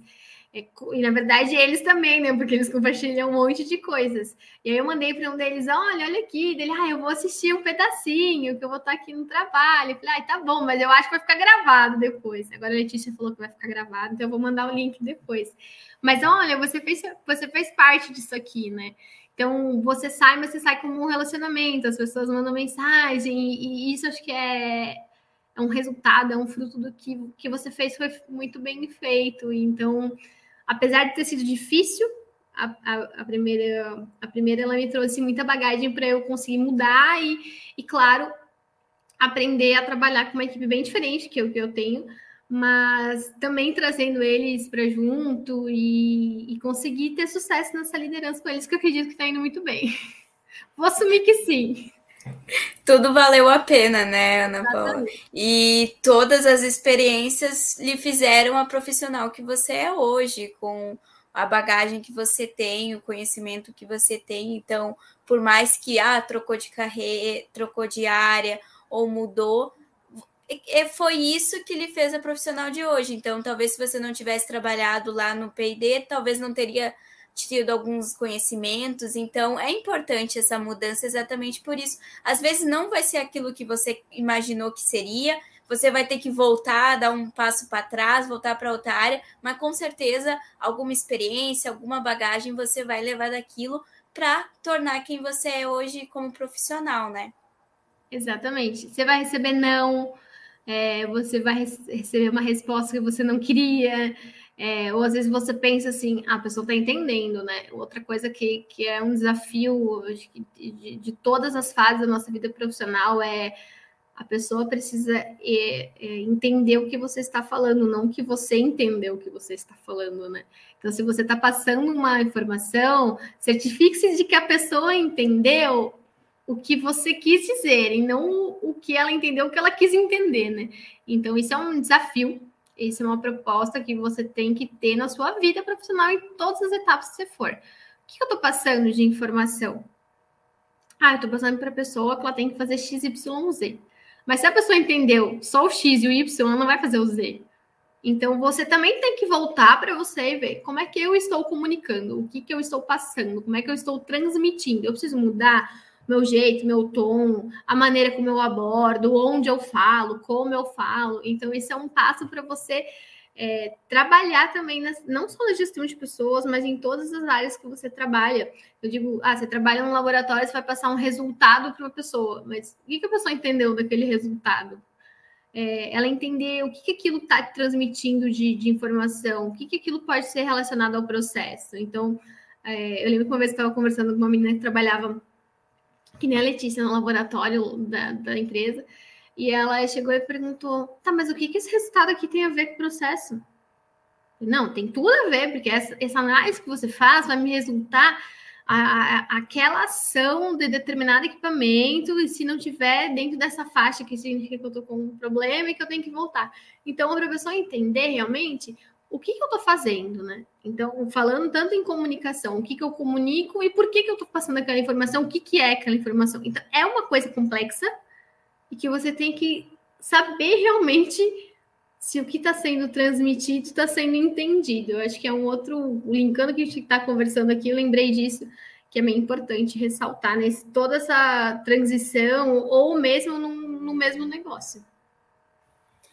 Nossa, com certeza. O que você falou agora, assim, é uma das coisas que eu acho que são é mais interessante tá na lista assim de principais coisas que a gente tem que entender até para lidar com pessoas e ser um bom líder que é, a gente explicar o por trás do que das atividades que a pessoa executa. Às vezes uhum. você precisa de algo extra dela, uma demanda a mais do que está fora das atribuições chegar e, e, explicar e conversar, fazer ela entender, é, como se você trouxesse ela com você ali uhum. e mostrasse para ela qual que é a importância daquele trabalho dela, né? Não é simplesmente, uhum. igual você comentou do resultado, não é simplesmente um resultado. Esse resultado ele vai impactar nisso, nisso, nisso, e eu acho muito interessante ter essa explicação por trás do porquê é, qual a importância, qual a necessidade daquilo. Acho que aquilo puxa muito a pessoa para ti, assim, para vocês caminharem como uma equipe e ela entender junto com você qual que é a responsabilidade dela e qual que é a, a, a contribuição dela naquilo, né? Sim. Porque a gente fala muito, e hoje a palavra propósito, ela tá em várias. Se você colocar propósito no Google, colocar no Instagram, várias pessoas falando de propósito. Tá, qual o propósito de eu estar aqui? Qual o propósito de eu vir aqui conversar com vocês duas e com não sei quantas pessoas que estão aqui na transmissão ou que vão assistir isso aqui? Existe um porquê, né? É, esses eu estava escutando um. Vendo, na verdade, assistindo um vídeo no YouTube, e aí uma menina comentou: Ah, qual é o propósito de eu estar aqui em Paris? Eu pedi a Deus para me dar um sinal. Aí eu fiquei assim, calma aí, qual o propósito de ela estar aqui? Qual o propósito de eu estar aqui nessa função, de eu, de eu fazer isso que eu estou fazendo? E a, da mesma maneira, qual o propósito de eu estar aqui? É o que eu estou fazendo aqui? Por que, que eu estou fazendo aquilo, né? Então, isso tem que partir muito do profissional, independente se você é um líder ou não de, de uma equipe. Ah, eu estou fazendo uma análise. Por que, eu estou fazendo essa análise? Por que, que, que, isso vai influenciar lá no meu processo? E aí, aí é ali que começa o meu processo criativo, de entendimento, de como as coisas funcionam. Não é fazer uma coisa por fazer. E isso, um trabalho, ela precisa ela precisa acontecer em tudo que a gente faz. Ah, por que, que eu estou emitindo uma ordem de produção? Por que, que eu estou gerando um custo de um produto? O que, que eu vou fazer quando eu vendo um produto? O, eu, por exemplo, eu adoro ir no mercado e comprar coisas que eu ou meu marido fazemos, que a gente produz. É, é, um, é um, é um orgulho, porque a gente vai lá no mercado e fala, nossa, isso aqui isso não tem muito na indústria de aromas e, e fragrâncias, até por uma questão de confidencialidade, de, de, divulgar quais são os produtos, mas alguns a gente acaba sabendo, né? Mas meu marido trabalha com bebida alcoólica, então tem produtos dele que a gente vê no mercado, ou vê alguém consumindo, olha que legal, ó, isso aqui você está no processo, isso aqui é a gente que fez, é, ah, aquilo ali eu fiz análise, uma vez eu lembro, eu fiz, ah, eu fiz análise desse projeto que foi lançar. Era o máximo, porque você estava envolvido naquele processo. Então, você tem o resultado lá no final, mas o que, que você fez para aquilo? Qual, quando você está no trabalho, independente da área, independente de qual sua função, o que, que eu, do que eu estou fazendo, o que, que aquilo impacta no resultado final? O que, que aquilo impacta para minha vida ou para a vida de outras pessoas? Então, para você valorizar realmente o que você está fazendo. E muitas vezes eu me saboto, não vou falar que é tudo perfeito, como está aparecendo aqui. Não, às vezes eu falo, nossa, que coisa, olha o que eu estou fazendo, por que eu estou fazendo isso? Isso em tudo. Então, é, cuidado muito com sabotagem, porque muitas vezes a gente não valoriza tudo que a gente conquistou. E quando a gente tem essa consciência, eu acho que a gente desempenha até melhor o trabalho. E nas uhum. horas de dificuldade, nas horas que a gente não sabe o que fazer, quando a gente se lembra do propósito mesmo, a gente se sente mais empolgado para trabalhar, né? Eu conheço um exemplo disso, é de um gestor de um setor de compras de uma usina hidrelétrica, e ele normalmente, assim, a cada três meses, ele pega a sua equipe e leva até a usina e mostra: olha, sabe aquele pedido de compra que você fez lá há dois meses atrás? Então, tá aqui e tá desempenhando tal trabalho, ele foi importante. Ah, sabe outro pedido que teve que fazer troca? Foi por causa disso, então foi por, por conta disso. O teu trabalho foi importante, aquelas horas fazendo solicitação, fazendo outros documentos, foi importante para estar tá desempenhando esse trabalho. Então, até como um gestor de equipe, é importante a gente mostrar isso para nossa equipe. Olha, seu trabalho é importante. Essas oito horas que trabalho, ah, não é só para estar tá ali trabalhando para receber um salário no final do mês. Ela vai desempenhar algo no produto final, tem o teu dedinho, digamos ali, tá. direta ou indiretamente naquele produto. Então, isso é muito importante. É, exatamente. Às vezes a gente fala tanto do mercado, né? Eu brinco que a gente vai no mercado, tá tudo tão caro, né? Mas aí quando você começa a olhar lá na nossa ponta, na, a matéria-prima que eu compro sobre o preço, a, a gasolina que a, que, que a logística usa para fazer a entrega ou a retirada aumentou o preço, é, a mão de obra, aí com a inflação, os aumentos salariais, aumento não, os dissídios, né? Eles aumentam. Então, por que, que as coisas aumentam? Aí você consegue entender o porquê que aquilo está refletindo no mercado, né? Tem toda a questão da economia. Eu agora, tá? Tô começando a entender um pouquinho da área financeira, minha vida pessoal, óbvio, né? na empresa não. Mas começando a falar de investimento, entendendo como as coisas funcionam. É, e aí você entra num mundo que tem outra, outra coisa. Ah, como é que o, como é que tal ação vai influenciar com a economia lá da Europa? E aí você entra numa dessas, que aí é um outro mundo bem diferente da indústria, né? Mas, mas por propósito daquilo que você está fazendo, né? E vo volta para você, para você botar os pezinhos no chão. Hoje eu acordei, tô saindo da minha cama, tô pegando um trânsito de uma hora, às vezes trabalho, e chegar lá e realmente, o que, que eu tô fazendo? O que, que eu vou fazer hoje? A vida de quem que eu vou mudar, né? E quando a gente falou de mudança, eu anotei uma frase, até fica uma dica. É, existe um, um, uma página no Instagram chamada Free Free XXX. Ela é uma organização global ela trabalha pela liberdade física, é, emocional e financeira de meninas e mulheres desde 2018. Mas eles trazem vários assuntos e esses dias eu estava meia para baixo e eles mandaram um e-mail assim com um tema super legal. E aquilo me ajudou muito. No dia eu pensei, a pessoa que mandou isso devia estar pensando que eu estava precisando daquilo. Eles mandaram e-mail tipo 8 e 5 da manhã e eu falei, nossa, era isso que eu precisava. Assim, eu até peguei, desculpa, e mandei até pro meu marido. Falei, ó, lê isso daqui. Parece que foi feito para mim hoje. E, e eles colocaram uma frase, ó. A mudança, mesmo quando desejada, ela pode nos abalar, tirar nossos chãos. Mas não tenha medo, você está pronto para ela. Então, tem coisas que ela vem como desafio na sua vida, porque você vai achar que você não tem chão, que vai deixar tudo cheio de buraco, que vai ser difícil para caramba, mas você sim está preparado para ela.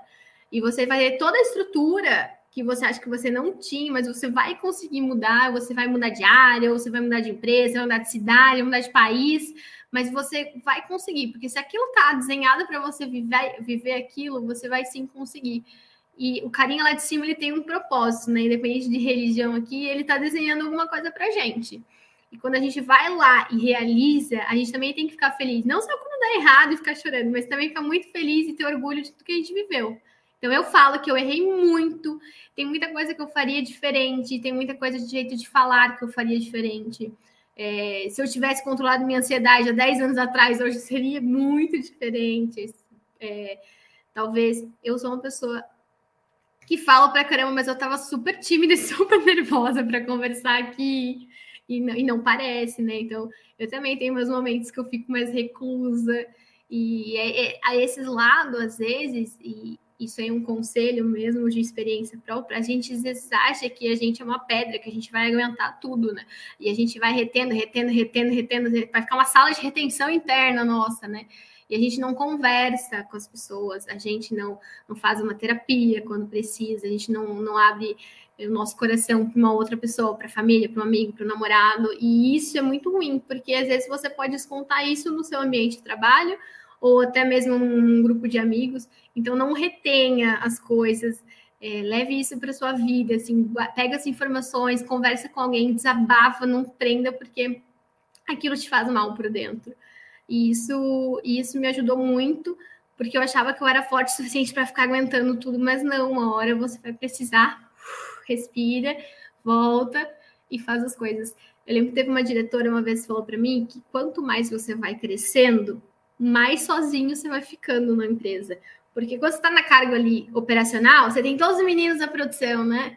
os meninos, as meninas da produção. Depois você vai para um cargo de analista, você tem os seus parceiros analistas. Coordenador já começa a ficar diferente, porque você é só coordenador de uma área, esse coordenador de compras e o coordenador, eh, sei lá, da produção. Você tem um relacionamento, mas não são áreas muito parecidas. Quando você vai para gerência, são áreas totalmente diferentes. Quando você vai para diretoria, são áreas. E aí você também precisa criar uma rede de apoio, uma rede de contato, e você fazer a sua teia de, de contatos dentro da empresa. Então, é cada área das que você vai crescendo na empresa, cada área que você trabalha na empresa, é um jeito diferente que você vai ter de contatos.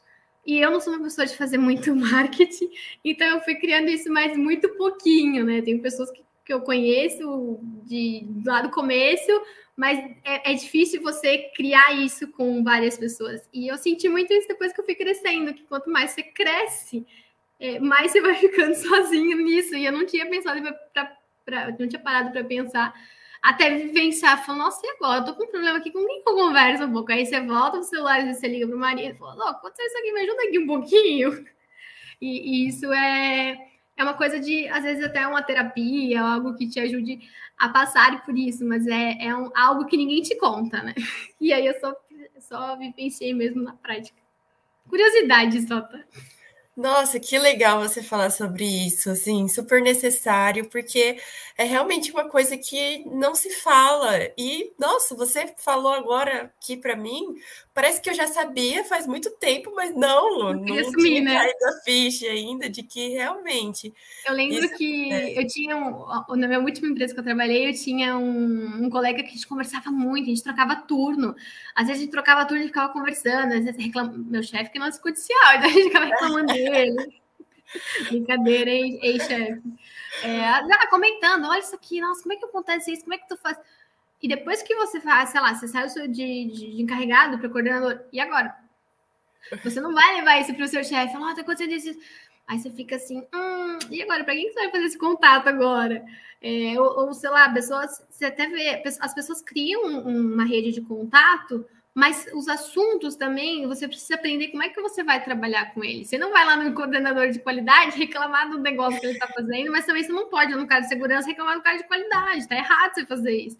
Então, você aprende também a chegar para a pessoa e falar: Ó, oh, isso aqui está acontecendo, como, como você fala, como é que você aborda aquele assunto, você traz aquele, aquela situação.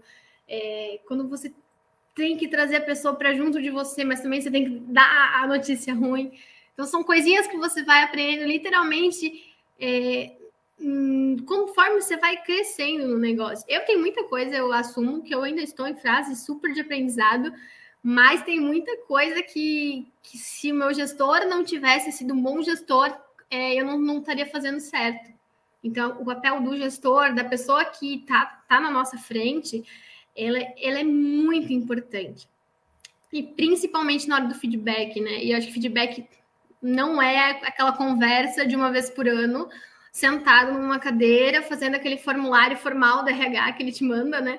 E aí você faz aquelas perguntinhas, você faz o plano de ação, plano de ação individual, com as metas, com as ações, mas não manda para a pessoa e a pessoa tem aquilo para trabalhar. Não. Eu acho que o, o, que cresce com a pessoa é os feedbacks informais. É você chamar, às vezes, olha, aconteceu isso daqui. Moça, parabéns, você fez isso, né? É, hoje mesmo eu tive um caso assim, nossa, eu errei de novo isso aqui, não, nossa, aqui, não quero mais fazer, nossa, eu tô errando. Não, eu falei, não, você, você tá aprendendo, fica tranquilo, a gente tem que, tem que ter calma, para, volta, você é um cara inteligente, você é um cara esperto.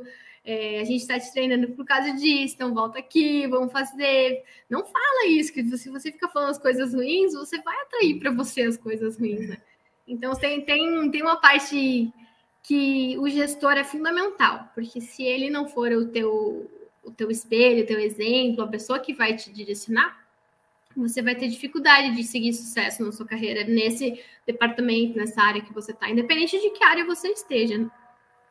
Ai, que legal. Nossa, deve ser muito inspirador estar na sua, na sua equipe, ser liderada por você. Ai, não sei, não. Vou mandar, vou mandar os meninos aqui. Vou pedir para eles depois repostarem, conversarem com você em off, eles É uma coisa até curiosidade mesmo, porque as duas equipes que eu trabalhei são equipes totalmente masculinas, né? Eu nunca liderei uma mulher. Isso é, é até engraçado. Eu trabalhei, tem uma menina que eu amo de paixão, que ela não era minha liderada, mas eu gosto muito dela. A gente fazia muita parceria, parceria junto. Ela até me mandou umas mensagens hoje. Mas eu sempre trabalhei muito com meninos, né? E, e apesar de é, pegar Daniela Caixis com uma blusa, uma, uma sobe e puxa a outra, você tem receio, né? Então você fica assim, meu Deus do céu, é só você. Mas existe um respeito muito grande, eu acho. É a parte que eu falo que é mais fácil, tá? Meninas que estão me ouvindo, que me perdoem, mas os meninos você fala, você dá aquele puxãozinho de orelha, dá 5, 10 minutos, passou. Mulher fica com uma semana com aquilo na cabeça. Ou às vezes fica brava, ou com ciúmes. E eu, eu, essa parte de relacionamento eu digo que é mais fácil. E eu, eu acho que é muito, sei lá, prazeroso. Então, eu gosto e, e é legal você ter esse respeito é, de você estar tá liderando uma equipe masculina. Acho que isso eu falo com, com bons olhos. E quem, quem tiver um dia receio e, ai meu Deus, o que, que eu vou falar? Como é que eu vou fazer? Como é que eu vou se portar? É, vai com tranquilidade, existe um, um, respeito, uma admiração, uma conversa, é, vai ter as, as coisas indesejáveis, aquelas conversas de piada, futebol que você não entende nada, né? Fala, meu Deus, começa a falar Hoje mesmo os meninos trabalham, é o dia que eles jogam bola, eu falo, nossa, não estou entendendo nada do que eles estão falando aqui, mas o legal é que daí chega a sexta, que daí eles contam tudo que aconteceu no futebol. Então, mesmo você não estando lá, você sabe tudo o que aconteceu. Então, isso, é, isso é muito bom. Acho que isso é, foi o diferencial, assim, que muitas vezes eu tive receio de, de como que eu iria trabalhar, né? Como eu não tive a figura paterna em casa, eu foi meu avô, mas é meu avô que, que me criou com minha mãe, mas eu tive receio de como é que seria isso é, no, no, dia a dia, mas não, eu sempre fui muito bem recebida e muito bem respeitada, então não tenho receio disso. Ai, que legal você falar sobre isso, porque a engenharia química a gente vê, assim, eu pelo menos, quando eu paro para ver, eu vejo que ó, os estudantes profissionais são, da maioria, mulheres. Mas a, o chão de fábrica, a gente às vezes se depara com uma equipe masculina, uhum. né? principalmente indústria, chão de fábrica. Sim. Então é legal você comentar, porque pode acontecer de na carreira você precisar liderar como você, uma equipe formada apenas por homens. Então. É, eu vou só complementar. É, eu tive mais receio de talvez a primeira equipe, porque existiam pessoas que tinham muito tempo de, de função. É, 10, 15, 20 anos. Então eu tinha mais receio de como eu ia me importar, como é que eu ia cobrar aquela pessoa, como é que eu vou, eu com 30 anos, cobrar uma pessoa de 55, 60 anos. Eu estava mais com isso na cabeça do que realmente da parte masculina. Mas não, isso foi, foi fluindo de uma forma natural, e volto a falar de muito respeito e de troca de conhecimento. Então, quando você para, quando você. Nossa, os meninos acabaram de mandar uma mensagem aqui. Futebol em peso assistindo sua live. Agora vou até ficar vermelha aqui, ó. Amanhã vai ser o assunto aqui. Isso que eu mandei para um, hein? O negócio vai rapidinho. Meninos, por favor, não tirem fotos que não me ajudem, viu? Então, isso que é legal, ó. Você está aqui, você está conversando com, com, com, vocês duas. Eu estou aqui conversando com vocês duas e recebo uma mensagem dessa. Me mato de rir, né? Então, é, é, aproveitem isso, aproveitem. Deixa eu voltar aqui, né? Aproveitem essas oportunidades que vão aparecendo. É, não tenham receio de, de liderar, ou se a pessoa for mais velha que você, ou se a pessoa não for do mesmo gênero, ou se a pessoa te colocar dificuldades e cada lugar que você, que você está vai ser uma dificuldade diferente. É, eu, por exemplo, já tive muito problema com um líder que era meu par e a gente não conseguia se dar bem. E a gente tinha cada um jeito de trabalhar. A gente, desculpa, a gente trabalhava de um jeito, ele era mais tinha mais conhecimento, eu era mais de pessoas, eu era mais organizada, ele menos, mas a gente precisava daquilo para a gente se completar. Demorei muito para entender isso, né? Acho que eu falei lá no comecinho, eh, são perfis totalmente diferentes, cada pessoa ela é de um jeito e precisa disso para que tudo se complete, né? Então, se eu puder dar um conselho, é sai dessa zona de conforto. É, vá vá para uma equipe que, que, você não conheça, é, vá para assuntos que você não conheça. Se você não não está feliz, não não está realizado com o que você está fazendo, procura outra coisa. Mas não fica gastando sua energia, seu dia a dia, sua vida com alguma coisa que não está te trazendo o propósito que você quer. É, pense que quando você chegar em casa, que nem eu hoje cheguei e falei, vou passar até uma maquiagemzinha para não ficar tão com a cara de fábrica, né? Que esse é um problema, porque quem trabalha em indústria de alimentos não passa batom, né, Letícia? Não passa rímel, não usa brinco, não arruma cabelo. Eu vivo com meu cabelo preso, com uma touca, então eu não me arrumo. Chega final de semana, se eu passar um rímel, é, é quase um evento, né? Meu Deus, isso que eu levo duas horas, eu vou passar um rímel, né? Porque a gente não faz. Então, quando você chega em casa do seu trabalho, você tem que estar feliz, você tem que fazer sua jantinha, você tem que estar com as pessoas que você gosta. É aquela história, né? Descansa, coloca a cabeça no travesseiro e descansa. Não é você tá, colocar a cabeça no travesseiro e estar tá preocupado, meu Deus, agora tem isso, isso, isso, isso para fazer, e eu não atendi isso, e eu tô com um problema aqui. Não, você tem que estar feliz e realizado. É chegar ao final de semana e você aproveitar o seu momento de descanso, porque se você não tiver descanso, você não vai conseguir iniciar outra semana bem. Então, é isso. Eu acho que volta para aquela pergunta que, uh, que você fez lá no começo, que você anotou, né? Você está feliz na área que você está, onde você está nesse momento?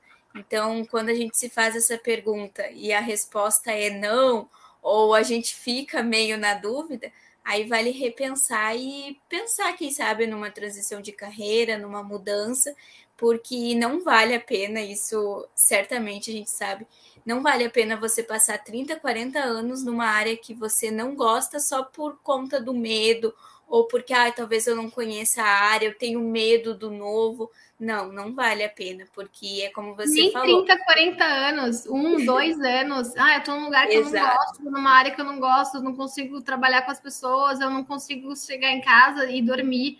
Eu não consigo. Tem pessoas que ficam doentes de, de não, não se é alimentar, é de, de, de, não estar bem com aquilo, né? Então, isso não faz bem para sua vida. Então, é, eu tenho uma dificuldade muito grande que é de chegar em casa e separar a vida profissional do pessoal. Eu faço o contrário, eu separo a pessoa do profissional e do profissional do pessoal.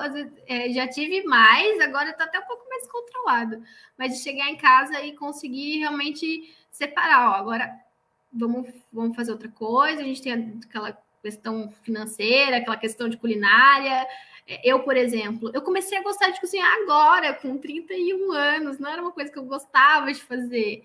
E aí foi algo que acho que aconteceu quando eu desacelerei um pouco. Então eu precisava desacelerar, precisava botar meus pés no chão, precisava botar os meus dois pés no freio para olhar um pouco para mim mesmo, porque eu não estava fazendo isso.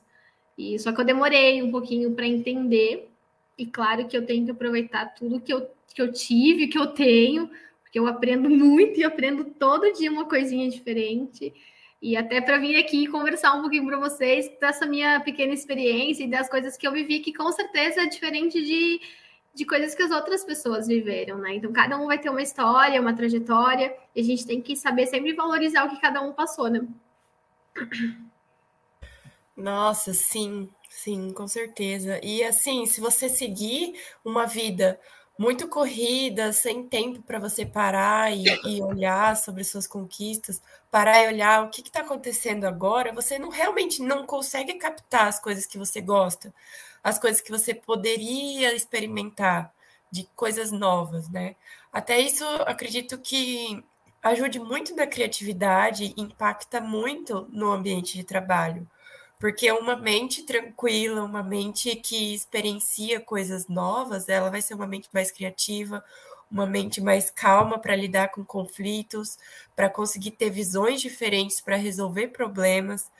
Então, é interessante a gente é, focar nisso, entender a, a, a, importância disso, porque isso reflete muito na Sim. vida profissional também. Na pessoal nem se fala, né? Não, é, até hoje eu tirei uma frase da Ambev On, é outro link de, de Instagram, se vocês quiserem dar uma olhada em vários insights também, eles colocaram priorizar e fazer uma coisa de cada vez e aceitar que algumas, ou até muitas vezes, coisas vão ficar para o dia seguinte. É, isso foi uma coisa que eu tive muita dificuldade de aceitar e ainda tenho, mas agora estou me controlando muito mais. Ainda não me controlo, mas eu, eu tenho que valorizar que eu passei por um processo de evolução da gente entender que tem coisas que elas vão ficar para amanhã. Tem coisas que a gente não vai conseguir terminar hoje, tem coisas que eu vou precisar entregar amanhã porque hoje eu não consegui terminar. E eu consegui, principalmente na nossa vida é, profissional, conseguir parar aquilo e aí começar no outro dia e, e respeitar esse intervalo que eu estou em casa para aproveitar o que eu tenho em casa, aproveitar o que eu, a nossa família, nossos bens, porque isso ninguém, ninguém, ninguém vai te dar depois. E eu passei por um processo recentemente, faz umas duas, três semanas, com meu avô, que ele ficou muito doente. É, meu avô tem 91 anos, vai fazer 91, e, e, e ele, eu digo que ele é minha vida, né? E eu fiquei com muito medo de que acontecesse alguma coisa, né? Naquele momento eu liguei para o meu gestor e falei, eu preciso ir lá. Eu fiz um bate-volta de São Paulo Santa Catarina sim, mas eu precisava, eu estava acabada na quarta-feira, estava andando assim com aquelas olheiras aqui mas eu precisava fazer isso, eu precisava ir lá, precisava ver ele, como é que ele estava. É, passei noite no hospital, fiquei. Porque isso ninguém vai me dar de volta. Esse momento que eu tinha, essa oportunidade, eu lembro que uma senhora que estava cuidando de um, de um outro paciente virou e falou: a gente precisa valorizar as pessoas quando elas estão aqui, não quando elas estão em outra, em outra área, digamos assim, né? Em outra atmosfera. Então, apesar de a gente ter uma vida profissional muito carregada e cada vez o mercado exige mais disso, apesar de hoje a gente ter é, empresas com trabalho híbrido é, ou até remoto, mas quando a gente começa a falar de produção, que é principalmente essa área que eu tô, é muito difícil, porque você não tem como gerenciar uma produção de longe, né? Você não tem como coordenar uma produção de longe. Então, ah, você pode talvez fazer um ou dois dias no mês, um office, um dia que você pode fazer umas coisas mais burocráticas, ou tenha várias reuniões, ok, mas você tem que estar no chão de fábrica. Então, se você é um gestor de produção, se você é um gestor de fábrica, onde você aprende, onde você aplica é na fábrica, mas saiba separar isso, porque a sua vida pessoal ela é muito importante e ela vai ser a base para você conseguir ter sucesso na sua vida profissional. Sim, com certeza. É importante a gente saber separar e também a gente saber conciliar ambas as áreas, né? Porque não adianta você estar tá bem profissionalmente e chegar em casa e você não tá bem com a sua família, não tá bem com o marido, ou não, enfim, não ter uma vida social. Não adianta, porque isso em algum momento no profissional vai interferir. Então, uhum. todas as áreas, você falou da questão do financeiro, social, familiar, tudo isso é importante que a gente saiba Sim. cuidar e saiba balancear os pratos, né? Para que nada, não adianta a gente focar só numa coisa, não adianta você ser um excelente profissional na indústria e você não saber lidar, por exemplo, com a sua família ou não ter um bom relacionamento. Tudo isso interfere em certo ponto. Então é importante a gente ter esse equilíbrio. Eu brinco muito que é estar presente, da mesma forma que você tem que estar presente na sua vida pessoal, quando você vai para uma área produtiva, até uma área de laboratório, né, Letícia? Você que está nessa área, não, lembro, Débora, de, onde, de qual área você é, mas a gente precisa estar presente. E estar presente não é só no corpo, é, é estar presente é, fisicamente, é estar presente no negócio, do que está acontecendo, como é que está funcionando. E tem muitas vezes que você vai se deparar com uma pessoa que está com algum problema emocional, com algum problema familiar, e que você vai ser, ou como um par, ou como um gestor, a, a pessoa de apoio naquele momento, né?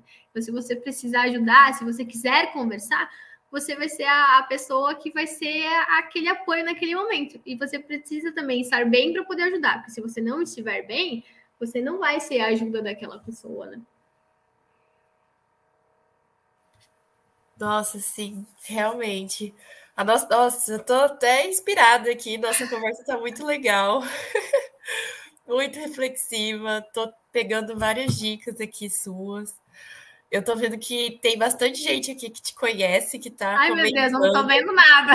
É, eu vou compartilhar aqui para você ver, então. Eu não consigo Olha. ver nada, gente. Eu só recebi uma mensagem agora, agora há pouco do David Nossa. aqui nos stories e eu, tô, eu começo a rir já, né? A gente aqui recebeu vários comentários, ó, Josiel, ótimas dicas.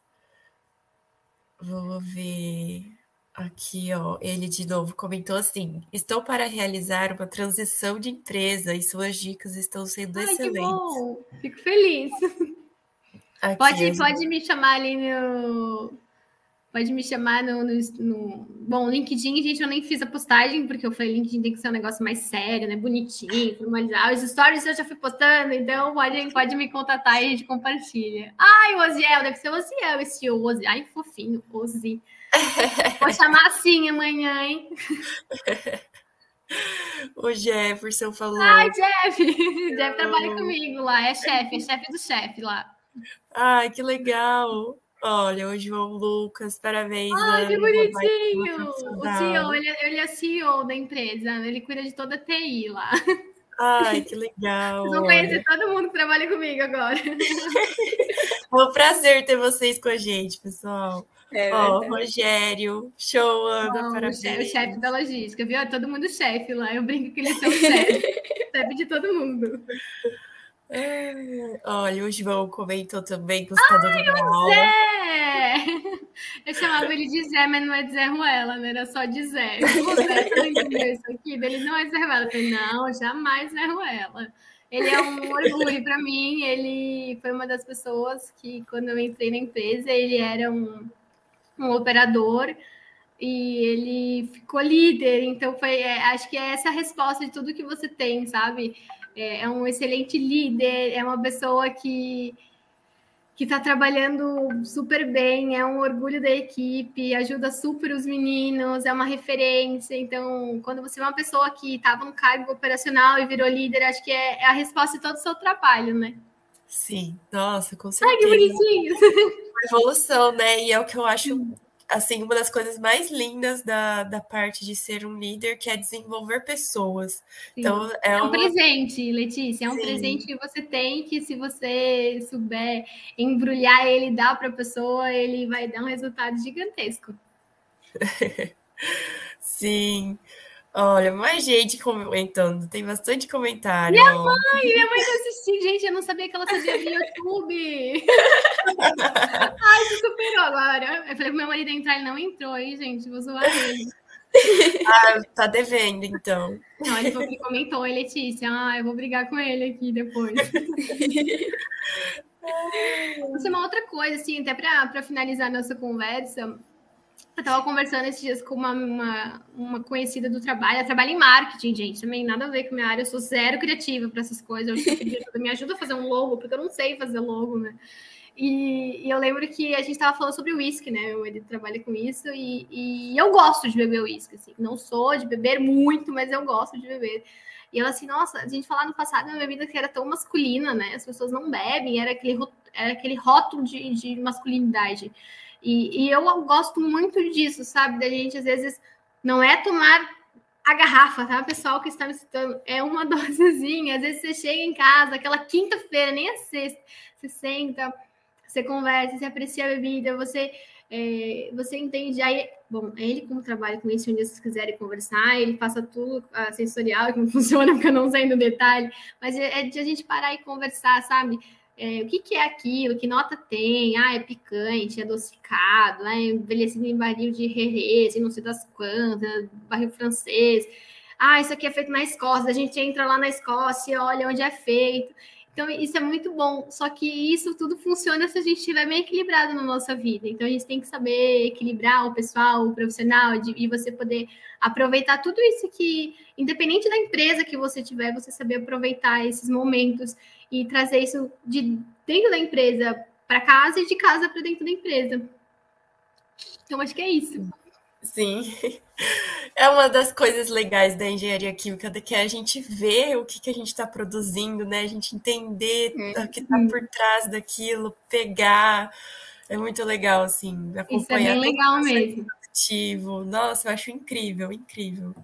Tanto as coisas que eu estudo, quanto realmente a, a, a indústria onde eu tô, né? Eu consigo pegar o produto final e falar assim, nossa, eu sei as etapas que foram necessárias, as, as análises, matéria, nossa, insumo. Então é, é bem gratificante você ter esse, esse, entendimento.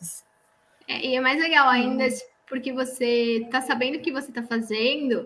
E às vezes, sei lá, você vai num bolacha recheada, né? Aquela, aquele recheio, aquele óleo de soja que virou gordura, que depois se plastificou para ir dentro do recheio da bolacha. É um processo gigantesco por trás, sabe? E que depende de muitas mãos para fazer acontecer.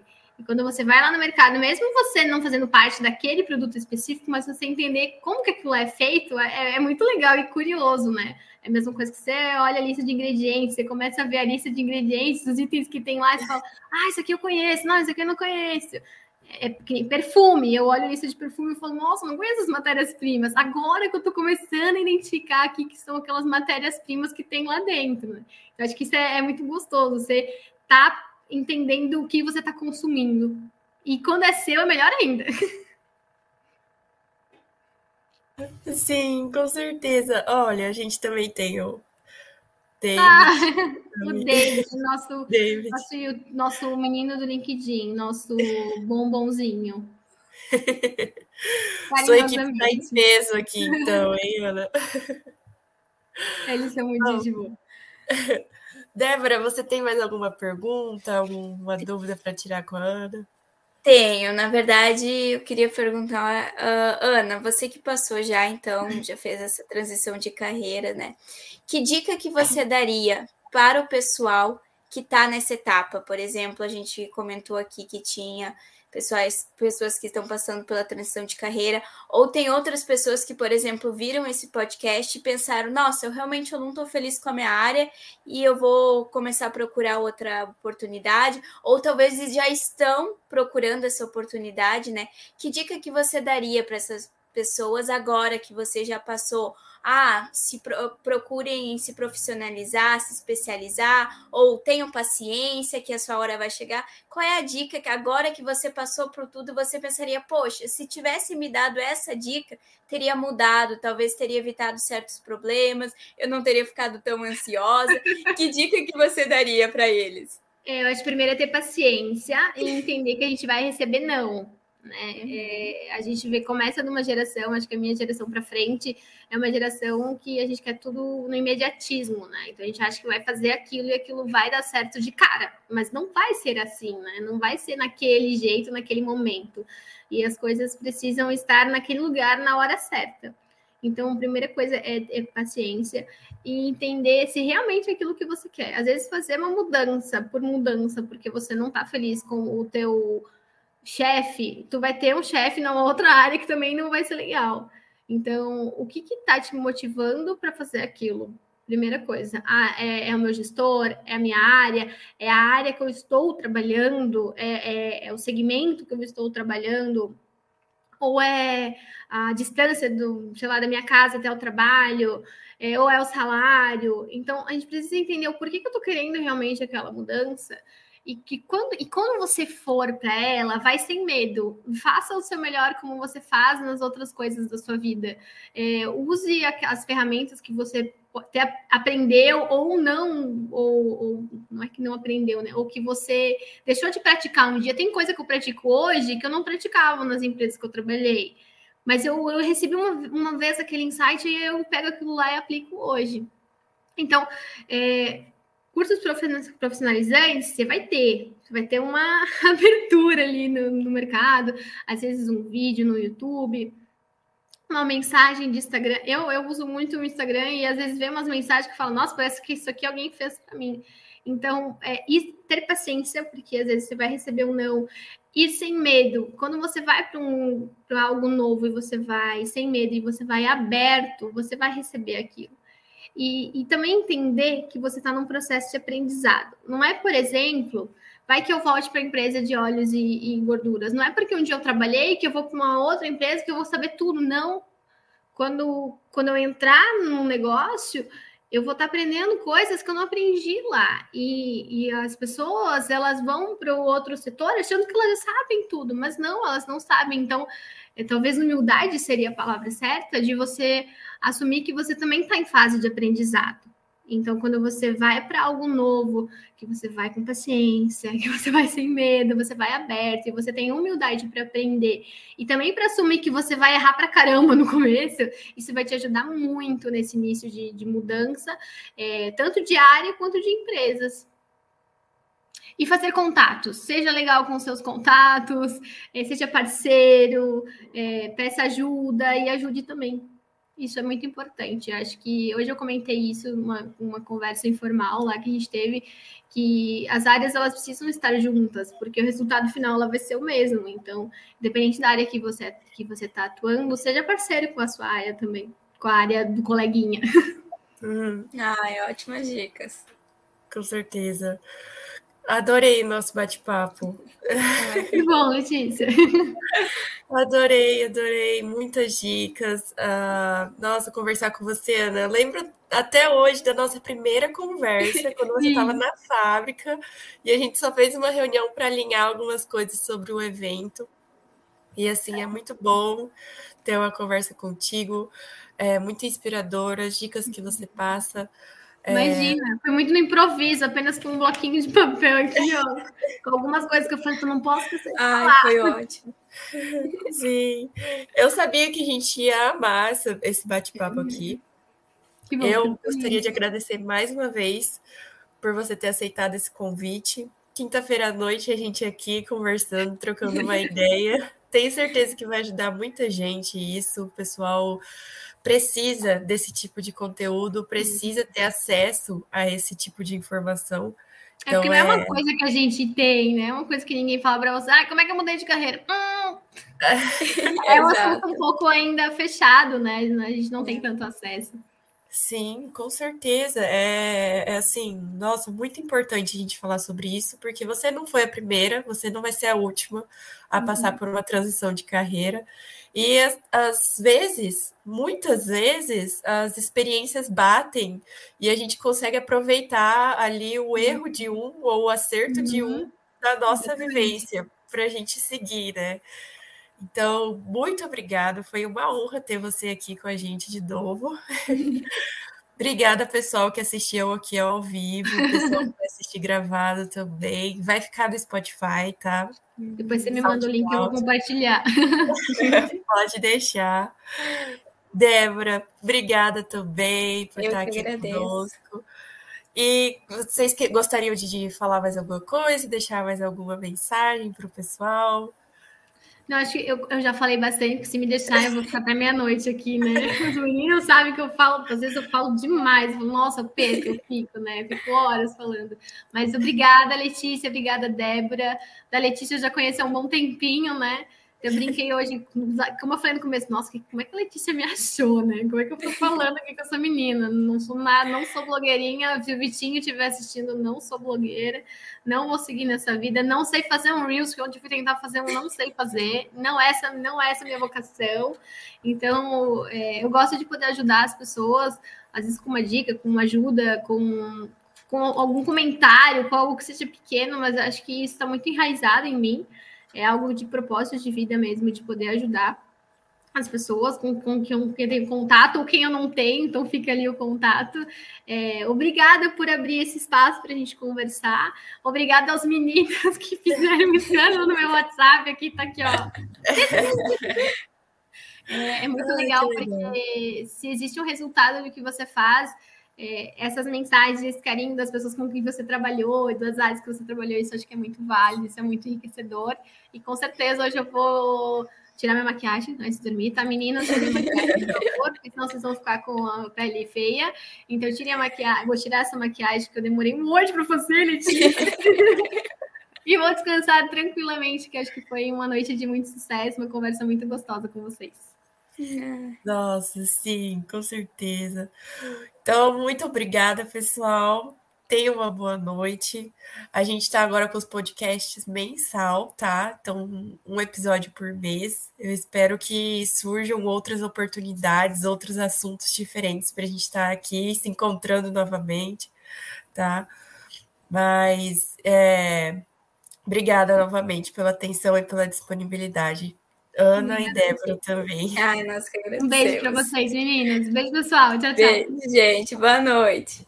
Tchau, pessoal. Tchau.